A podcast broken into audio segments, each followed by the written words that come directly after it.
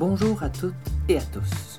Bienvenue à Réflexion, un balado du Musée d'art de Joliette qui vise à favoriser la réflexion chez les auditrices et les auditeurs autour d'œuvres d'art ou de thématiques artistiques. Pour cet épisode, j'ai discuté avec l'artiste Massimo Guerrera de son projet d'arboral qu'il a réalisé entre 2000 et 2005 et qui fait maintenant partie de la collection du Musée national des beaux-arts du Québec. Une partie de cette imposante installation évolutive est présentée au Musée d'art de Joliette jusqu'au 14 mai 2023 dans le cadre de l'exposition L'atelier comme création, histoire des ateliers d'artistes au Québec, commissariée par Laurier Lacroix. D'arboral, c'est quoi? C'est une œuvre installative, participative et relationnelle. C'est le résultat de rencontres, d'échanges, de repas entre amis, de manipulation et de fabrication de formes et d'objets. Ce que l'on y voit peut être défini comme les empreintes des interactions des corps, des relations qui se tissent entre les êtres en présence et des transformations qui s'opèrent dans nos vies. Massimo Guerrera, c'est un artiste qui utilise différents médiums tels le dessin, l'écriture, la photographie, l'installation et la performance. Sa démarche porte sur les oscillations sensibles de nos relations avec nous-mêmes et avec les autres, tout en étudiant la porosité et la construction des formes identitaires, qu'elles soient individuelles ou culturelles. Sa démarche performative s'articule depuis 1989 autour de ces rapports qui régissent l'altérité et les environnements que l'on habite. Ces questionnements se sont ancrés dans une pratique quotidienne, reliée par une pratique méditative. Ces recherches s'incarnent dans des projets de longue durée ou prennent forme une série de collections. Il s'agit d'un travail attentif sur les processus de création et d'écoute, se penchant sur les différents états d'esprit qui s'y développent. Lors de notre rencontre, j'ai discuté avec Massimo des différentes formes que peut prendre l'atelier, qu'il soit physique ou mental. Nous avons aussi abordé les différentes postures ou états de présence qu'il a explorés pendant les cinq années de création de Darboral.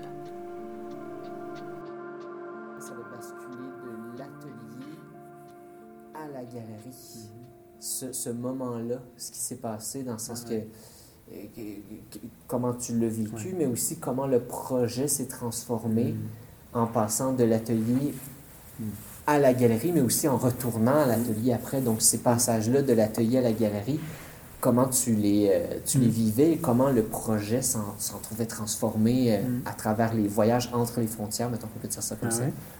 Oui, oui, tu as raison que c'est un des, des, points centraux, cette espèce de seuil uh-huh. entre les deux espaces. Et le projet, ah, vraiment, c'est ça. Il y a, comme je disais, c'est vraiment une transposition de l'espace et de l'environnement de l'atelier. Mais pendant un bon bout, dans l'atelier, il y a eu comme des espèces de, d'activation performative dans mm-hmm. l'atelier. Donc, euh, en fait, pendant la première année ou même deux ou deuxième, c'était presque juste dans l'atelier. Donc, c'est vraiment là que ça s'est formé. Puis là, j'ai commencé à inviter des gens. Là, l'idée du souper, de la nourriture s'est installée, tout ça. Mais c'est parti d'un ensemble d'esquisses. Tu vois, il y, a, beaucoup de rapport à l'écriture. Mhm. Tu vois, c'est pour ça le mot d'arboral, comme je disais tout à l'heure, oralité, objet d'art et d'oralité.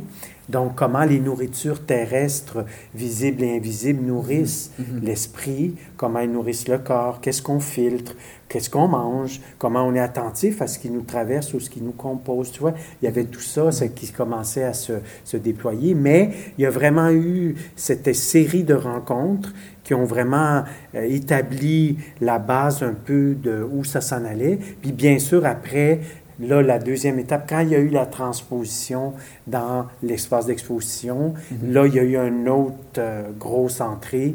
Et là, le va-et-vient a vraiment créé un des, des piliers un peu de réflexion euh, du projet.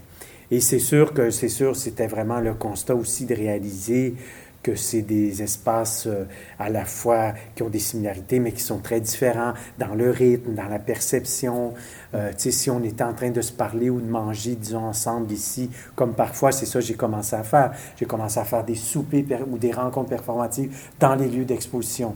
Puis là, c'est sûr que je me suis rendu compte que, OK, quand on se rencontre, puis on mange ensemble, puis là, il y a des visiteurs qui passent, c'est sûr qu'on va pas se parler pareil. On, là, il y a comme une ben, autoconscience. Donc, c'est pas la même chose l'atelier. Donc, Puis là, je me suis mis toute même à écrire là-dessus. Donc, puis là, ça, ça a été très intéressant comme lieu d'observation, beaucoup sur... Euh, parce qu'il y a beaucoup ça dans le projet aussi, c'est la l'affect de l'autre, puis la perception de l'autre, ou comment l'autre, par sa présence, affecte ou modifie l'organisme. Mhm. C'est une évidence, mais quand on le regarde vraiment bien, c'est fascinant de mhm. voir comment, quand on est seul dans notre atelier, c'est une chose. Dès qu'il y a quelqu'un d'autre qui rentre, on est complètement transformé. c'est magnifique à la fois. Et en même temps, moi, depuis que je suis jeune, je suis fasciné. comment ça se fait que s'il y a 10, 20 personnes qui arrivent ici, on, est modifié? Comment ça se fait qu'on parle un peu différemment? Mhm. Comment ça se fait même le rythme cardiaque se modifie?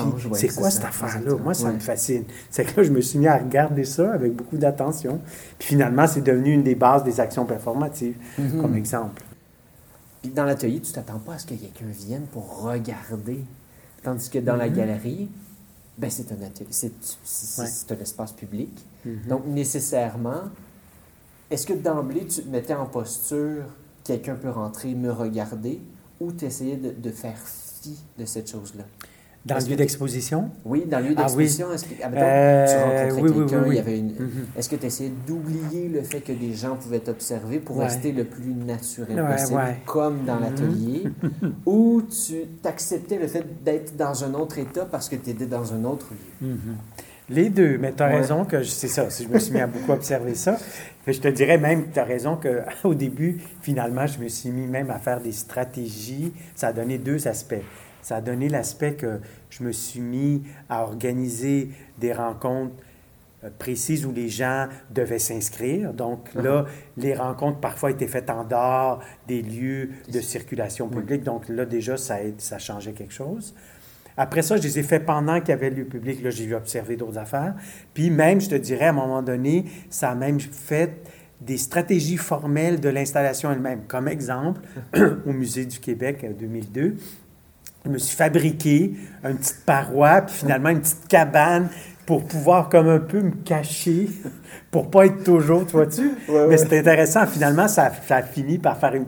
Ça a modifié, ça a donné une direction sur même l'infrastructure de l'installation. Ça le fait comme un lieu. C'est ça. Là, j'ai réalisé qu'il fallait que je me fasse un petit lieu un petit peu plus intime parce que si j'étais toujours grand ouvert, surtout dans un grand espace où il passe beaucoup de monde, bon, un centre d'artistes, quand il y a 5-10 personnes qui passent, c'est une chose. Au Musée du Québec, quand il y a 20, 40, 50 personnes, même plus, mhm. ou 100 personnes, ou 150 par jour qui passent, c'est sûr que là, c'est, à un moment donné, c'est fatigant aussi. C'est ça j'ai réalisé. Ça demande beaucoup d'énergie. C'est, complexe de, même sans essayer parler avec tout le monde, c'est, pas, c'est complexe d'être dans un lieu, d'avoir une qualité de présence quand il y a beaucoup de monde qui regarde. C'est pas simple. Tu peux pas juste faire, oh, je euh, je, je, fais fi ou pas. Mm-hmm. Donc, j'ai, ça, c'est quelque chose, j'ai beaucoup... Je te dis pas que j'ai trouvé la de solution, mais j'ai, j'ai réalisé euh, cette fascination, je te suis dit depuis tantôt, l'effet du regard de l'autre qui, était, qui est extraordinaire et à la fois fascinant. Comment ça se fait que c'est cette force? Ça agit différemment selon la personne C'est ça. Ce regard-là. Mm. C'est quoi pour toi l'atelier parfait? OK. Question bon. Oui, oui, c'est une bonne. Euh, je te dirais, c'est probablement celui que j'ai en ce moment, dans le sens où, uh-huh. comme je te disais, il y a l'aspect physique, même si physiquement, je le trouve super. Tu sais, j'habite. Puis en fait, ma maison en haut est de plus en plus devenue vraiment partie de l'atelier. Avant, mhm. il y a 20 ans, c'était plus découpé. C'était vraiment, ça se parlait, on s'entend. Puis dans le fond, dans mon projet Domus, là, je fais beaucoup de dessins sur les trois étages, les paliers. je travaille beaucoup là-dessus parce que justement, dans le fond, je réalise, c'est un ensemble de paliers, comme la conscience a des paliers, uh-huh. puis il se parle de ces paliers-là, même s'il y a des nuances. Mais je te dirais, il y a 20 ans, les paliers étaient plus clairement, tu sais, je descendais dans mon atelier, puis là, je revenais, tu sais, c'était plus, la, la, limite était plus claire. Là, ce qui a amené beaucoup la différence, je te dirais, c'est sûr, c'est la méditation, mais c'est beaucoup l'écriture. C'est que je me suis mis à écrire au deuxième étage plus et à commencer mes journées avec étirement, beaucoup de yoga, méditation et écriture. Uh-huh. Et l'ordi aussi. Et ça, ça a fait que là, la, la, frontière entre les deux paliers est devenue très mince. Uh-huh. Puis là, mes journées, c'est devenu une moitié en haut, une moitié en bas. Tandis qu'avant, c'était un peu en bas, puis en haut. Puis là, je descendais, je préparais, j'allais faire ma grosse journée d'atelier. tu vois-tu? Tandis que là, ça s'est mis à se promener. Puis là, ça, c'est très intéressant. C'est devenu une journée où je me uh-huh. donne un rendez-vous avec moi-même. J'ai un carnet, rendez-vous d'arboral ou de, de, de, euh, rendez-vous d'omus début 8h20. Puis là, je dé- décline des différentes activités, mais ça devient une journée qui finit, disons, à 6, 7, 8 heures. Puis là, souvent, là, je suis plus relax. Là, disons, c'est comme la fin de la journée, tu sais. Mais parfois, ça peut aller plus loin. Ou des fois, tu- Mais, dans le fond, j'entends ta réponse, Mhm. puis ce que je me rends compte, est-ce que ton atelier parfait, en Ouais. guillemets, Oui, oui, oui. Mhm.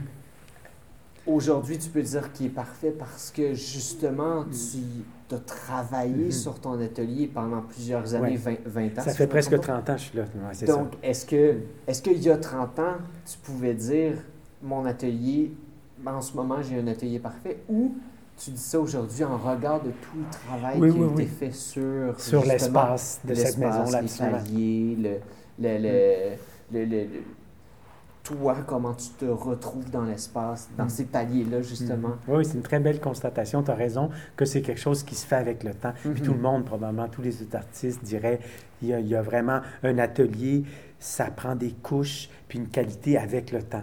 Tu sais, les premiers six mois, tu es dans l'atelier, il y a quelque chose de. Ça prend du temps. Tu sais, avant, où sont placées les choses, les, outils, les- Ouais. puis une couche historique, là, même inexplicable. Ouais. C'est ça. Ça, tu peux pas. le- ça prend du temps. C'est la même chose, une installation pour qu'elle fonctionne. Mm. C'est pour ça, à un moment donné, je me suis mis à vouloir habiter. Parce que tu peux pas juste faire ça rapidement, une Mhm. journée. Pour qu'une installation euh, vive, là, surtout des installations multifonctionnelles, multisensorielles comme Ouais, celle-là, ouais. faut que tu restes à un moment. faut que tu vives sur le lieu. Puis là, ça prend la richesse que tu as pu transposer. Parce que ça, c'est une autre grande complexité de travailler longtemps sur la- une richesse, disons, d'une installation pendant un an, la prendre puis la transposer à une autre place. C'est très difficile. Ouais, c'est pas facile, ce jeu. C'est tout un défi.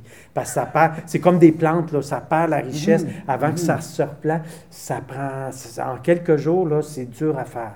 Faut que, ça prend, c'est pour ça que les gens qui veulent faire des, pour ce genre de travail-là, des, des montages trop rapides, souvent, c'est difficile, ça fonctionne pas. On le sent, on le sent quand c'est plus plaqué, là, on le sent. Mm.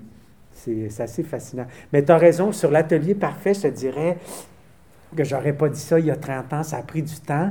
Puis là, je te dis que c'est parfait, entre guillemets, dans le sens...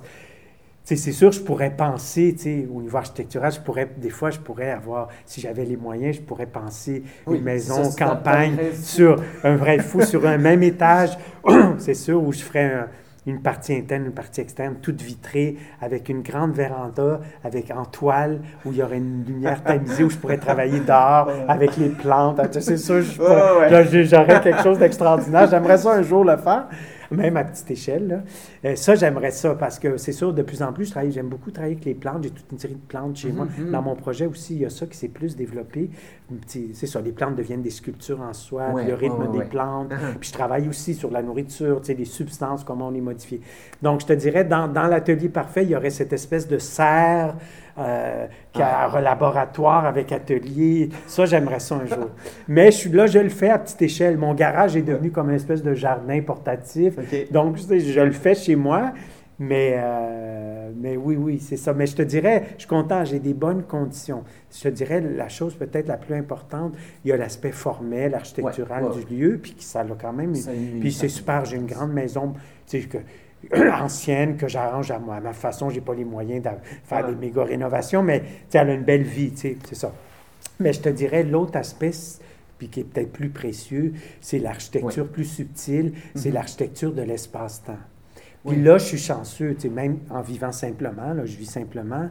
Bon, j'ai acheté ça il y a longtemps, j'ai des comptes, mais j'ai des, vraiment des bonnes conditions pour être vraiment assez libre, pour avoir beaucoup d'espace, pour Uh-huh. vraiment avoir, prendre soin de ma pratique. Puis ça, je te dirais, c'est Ouais. peut-être ça, l'atelier, pas Mhm. idéal, là, mais l'atelier le plus précieux, c'est un lieu, c'est vrai, c'est Ouais. important Ouais. d'avoir un lieu, mais je te dirais, c'est le lieu interne, le lieu d'espace-temps, c'est peut-être ça. L'atelier le plus important, c'est Mhm. l'atelier de l'esprit, je te dirais. Mais c'est sûr qu'il est relié à l'atelier Oui. externe du corps. C'est, ça parle ensemble. Mhm. C'est aussi important, le corps, mais il y a cette espèce d'atelier interne. C'est, peut-être ça le, le lieu qu'il faut prendre le plus soin, Mhm. puis qui n'est pas facile, là, tu le sais. euh. Oui, donc, je, je- je te regarde en train de, de- de parler de ça, puis je, je constate, oui, effectivement, il faudrait que je prenne plus soin de mon atelier. oui, on a Mais- tous un défi Euh, sur oui, le temps. Il faut, soutenir notre Ouais, pratique. Il y a- il y a- Ouais, ouais, exactement. Il y a, il y a la famille. Oui, tout ça, puis- mais aussi le- le rythme, Puis de la notre société contemporaine. qui permet un atelier physique. Oui, oui, c'est ça. Parce qu'on peut toujours, on peut toujours se trouver un coin pour travailler. Oui, il y a ça On peut toujours se trouver un travail. Mais est-ce qu'on a vraiment l'espace, l'atelier mental? Est-ce qu'on a ça. toujours cet espace-là? Ouais. J'ai l'impression qu'on est. Il faut faire beaucoup de ménage, Mhm. énormément de ménage pour réussir à trouver un espace assez tranquille Mhm. pour que les idées qu'on veut mettre en place puissent vraiment, vraiment Mhm, bouger, absolument. se placer, puis que le casse-tête puisse se faire. tu sais. Mhm. Mais il y a énormément d'éléments qui bougent à une vitesse folle. Ouais. Puis je pense que c'est ça la difficulté actuellement. C'est vraiment Ouais. de, de faire le ménage Oui. pour faire de la place dans l'espace Mm. mental.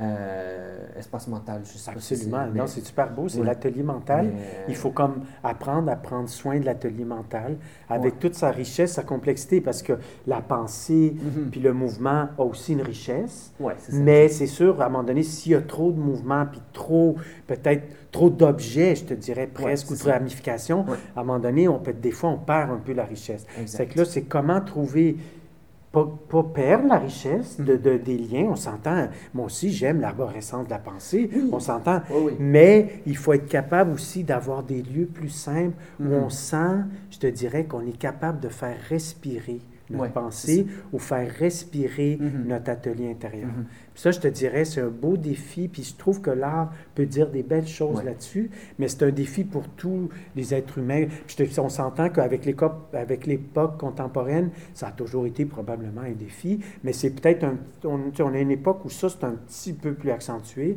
il faut faire attention. Et donc, c'est pour ça que je trouve que les pratiques attentives ou réflexives ou, disons, introspectives que Mhm. l'art peut porter, ou la philosophie, ou la spiritualité, je trouve que c'est des beaux, c'est précieux, c'est des laboratoires précieux. Oui, ouais, absolument. Je te remercie, Massimo. Ça a été euh, vraiment agréable. Merci. C'est moi qui te remercie. Très belle rencontre. Merci, au revoir. Je remercie Massimo Guerrera pour cette belle rencontre. Je remercie aussi ma collaboratrice, Julie Armstrong-Boileau. Et merci à vous, auditrices et auditeurs, pour votre temps et vos oreilles. Si vous avez aimé cet épisode, n'hésitez surtout pas à nous suivre et nous laisser une bonne note. C'est le meilleur moyen de contribuer au rayonnement de ce balado. Réflexion est conçue par le Musée d'art de Joliette. À la musique, Deed. Au montage, au mixage et à l'animation, moi-même, Francis Chenier. Et je vous donne rendez-vous la saison prochaine pour un autre épisode de Réflexion.